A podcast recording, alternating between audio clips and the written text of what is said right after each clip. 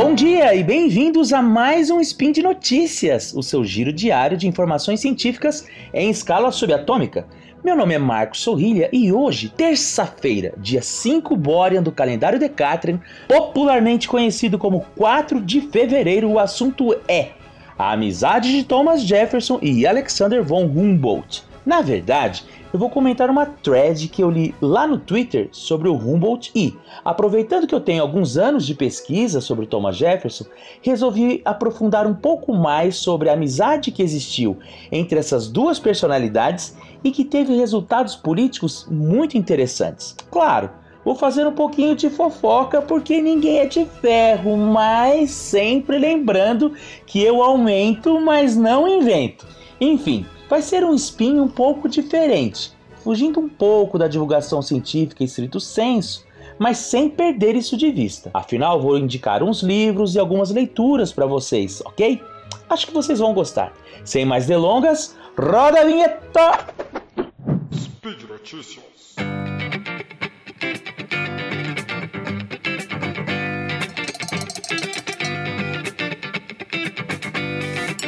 Bom, mas deixa eu explicar mais ou menos de onde nasceu a ideia desse spin. No dia 11 de janeiro, o perfil do Twitter, arroba o underline Weverton, Weverton com W, publicou uma ótima biothread sobre o Alexander von Humboldt. Aí o nosso queridão, Fencas, retweetou o conteúdo que desde o primeiro momento me chamou a atenção, pois dizia em sua chamada: Quem foi o cientista que inspirou Darwin, Thomas Jefferson e a independência das Américas? Como eu sou um cara que estudo já há um tempo a biografia do Thomas Jefferson e sou professor de História das Américas aqui na Unesp de Franca, inclusive Américas espanholas, isso me chamou a atenção. Até mesmo porque essa relação entre o Thomas Jefferson e o Alexander von Humboldt foi uma das primeiras coisas que eu encontrei logo que eu comecei a pesquisar o Thomas Jefferson ainda em 2015. Porque assim, é para mim era meio inusitado mesmo pensar que um camarada que dá nome a uma corrente marítima é, foi um sujeito que viveu uma vida normal, trocava cartas, andava pela rua, tomava café, sei lá. E mais ainda, um fato de um cientista alemão que é reconhecido por ter andado toda a América Latina, ser amigo do terceiro presidente dos Estados Unidos. Então, não sei para vocês, mas para mim isso sempre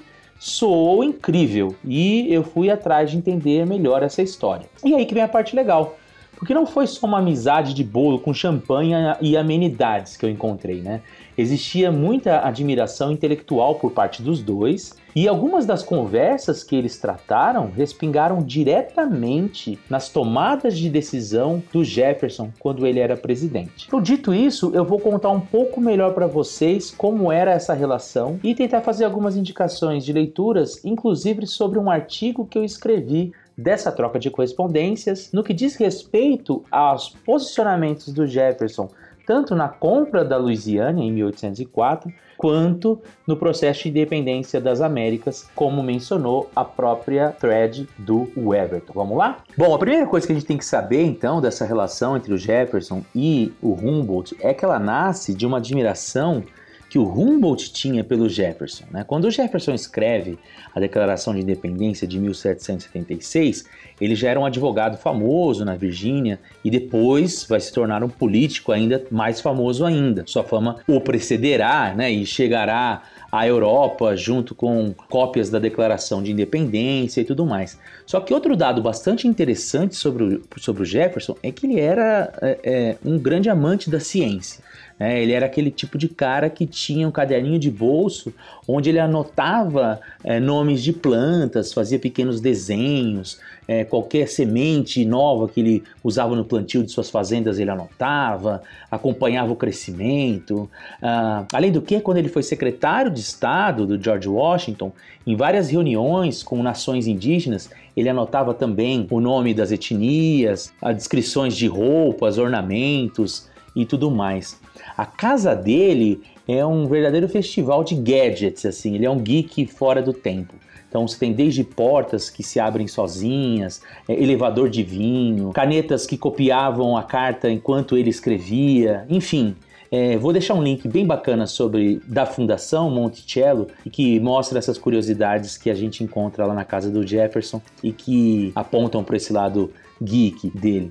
E essa relação com a ciência fez, inclusive, com que ele fosse membro da Academia Americana de Ciências e Artes, que foi fundada em 1780. Pois bem, em 1785, o Jefferson é nomeado ministro dos Estados Unidos em Paris. E aí, quando ele chegou lá, muita gente queria conhecê-lo não apenas pelo reconhecimento à Declaração de Independência, mas também por conta de sua fama de ser um, um excelente cientista, de ser um cara interessado pelas coisas da natureza, da terra e tudo mais. É nesse período, por exemplo, que ele escreve um livro chamado Notes of the State of Virginia, em que ele, na realidade, responde uma carta escrita por um francês chamado François Barbet Marbois, é, ou Marbois, meu francês não é assim tão bom, em que esse francês faz perguntas a respeito da terra natal do Jefferson, né, a Virgínia, e ele aproveita para escrever um livro, né, que é esse, Notes on the State of Virginia.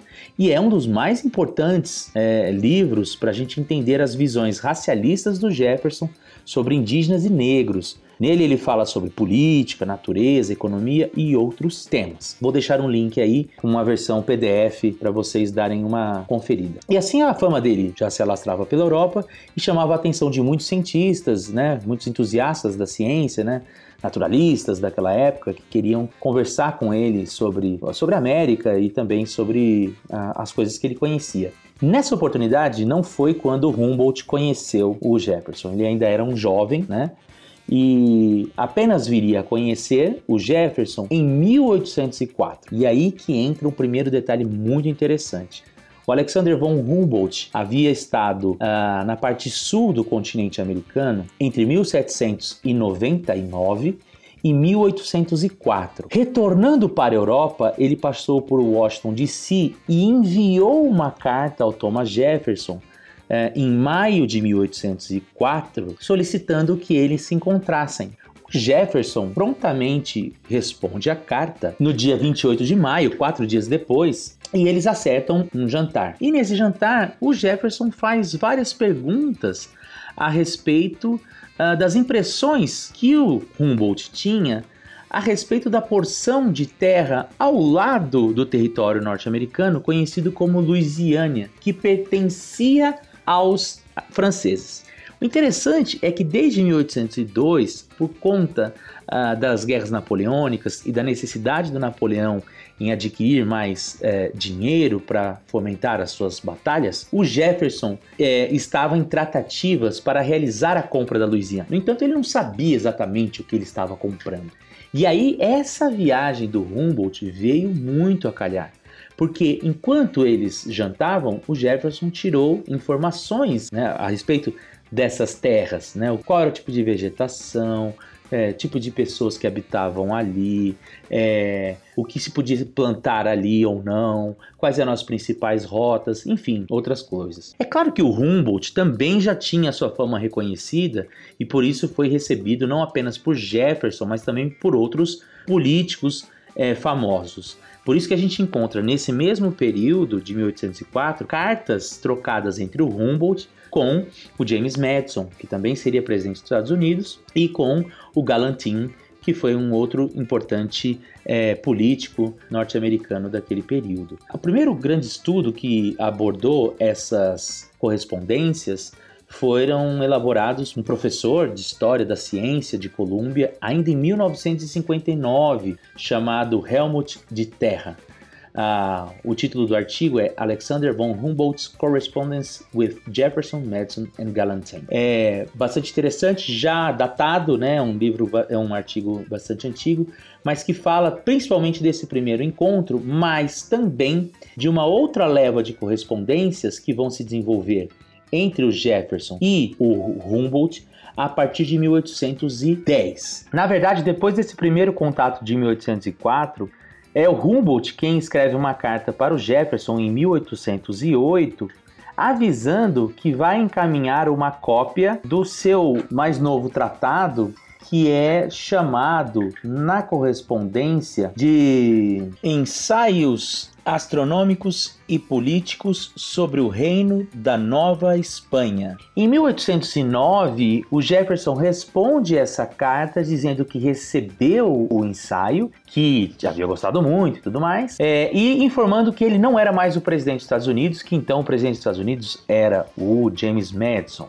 e faz alguns comentários a respeito das primeiras movimentações independentistas que estavam acontecendo ali na região da Nova Espanha, mas também da América uh, Espanhola ao sul, comentando como reflexo do que havia acontecido com a queda dos grandes reinos na Europa e pede ao Humboldt algumas impressões sobre o que ele conhecia daquele território. A gente percebe que ele já anuncia que ele não é mais o presidente, e ali então passa a ser uma espécie de é, troca de impressões entre amigos. Evidentemente que o Jefferson não era só um ex-presidente, né? E o Madison era o seu aliado político de longa data e ele continuava tendo uma grande influência sobre o governo. Em 1811, quando as coisas começam a ficar ainda mais perigosas na porção sul do continente, o Jefferson faz é, uma série de perguntas que ele endereça ao seu colega, querendo saber é, o que, que, seria o futuro daquela região, né? O que, que ali poderia se desembocar? Abro aspas. Que tipo de governo se estabelecerá? Quanta liberdade eles podem suportar sem intoxicação? Seus chefes são suficientemente esclarecidos para formar um governo coeso e seus povos para assistir a seus chefes? Importam-se o suficiente para colocarem os seus índios domesticados em pé de igualdade com os brancos? Todas essas perguntas você pode responder melhor do que qualquer outro. A resposta do Humboldt veio no dia 20 de dezembro de 1811 em uma carta bastante interessante que ele fala sobre novos, novos projetos, sobre uma possível ida para a Índia é, e curiosidades sobre a sua vida profissional, novos trabalhos, novas publicações mas ele não deixa de fazer comentários sobre as perguntas feitas pelo colega. E é aí que nós encontramos o seguinte trecho na carta, abro aspas. Estou tão profundamente interessado quanto você na grande luta que ocorre na América Espanhola. Não devemos nos surpreender que a disputa seja sangrenta quando lembramos que homens de todo o mundo carregam a marca de suas instituições sociais imperfeitas e que há três séculos os europeus buscam segurança no ressentimento mútuo e no ódio de uma casta por outra. Fecho aspas. Jefferson não poderia estar mais de acordo com o colega a respeito do futuro sombrio que poderia se abater sobre as colônias, ex-colônias espanholas. E é isso que a gente vê em outra carta enviada por Jefferson para Humboldt em 1813. Nessa nova carta, ele diz ao amigo, e abro aspas, que eles vão se livrar de sua independência europeia, eu não tenho dúvida. Mas em que tipo de governo resultará suas revoluções, eu não tenho certeza. A história, assim eu creio, não fornece exemplos de povos ordenados por padres que se converteram em governos livres. Isso se configura como o mais baixo grau de ignorância, onde tanto os líderes civis quanto os religiosos conduzem as coisas conforme seus próprios interesses. Bom, de qualquer maneira, essas informações e essa troca de ideias que ele teve, de impressões que ele teve com Humboldt, uh, foram fundamentais para que o governo do Madison se mantesse à parte das, do processo revolucionário né? É, latino-americano, sem que os Estados Unidos fornecesse qualquer tipo é, de ajuda ou de suporte técnico ou suporte militar durante o processo de independência. Depois nós teremos a famosa a doutrina Monroe, mas isso já é uma outra história.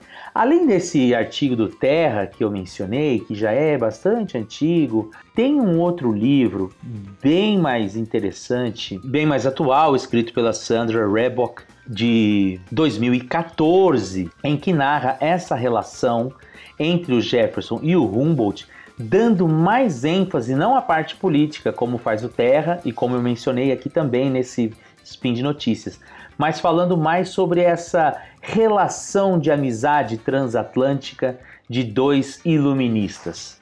O livro se chama Humboldt and Jefferson: A Transatlantic Friendship of the Enlightenment. E por hoje é só. Caso tenham gostado e queiram saber um pouco mais sobre essa amizade de Humboldt e Jefferson, deixe um comentário aqui no post. Tudo que eu falei aqui sobre a Fundação Monticello, sobre o livro da Sandra Revox, sobre o, o, o Helmut Terra, enfim, todo, tudo que eu usei para fazer esse spin, vou deixar linkado aqui no post também. Esse é o meu primeiro spin de 2020, então espero que tenhamos um ano muito agradável, com muita ciência e alegria para todos nós. Não se esqueçam que este podcast só é possível acontecer por conta de seu suporte no patrono do SciCast, tanto no Patreon quanto no Padrim. Muito obrigado a todos que ajudam esse projeto continuar existindo. Um grande abraço e até amanhã. Tchau!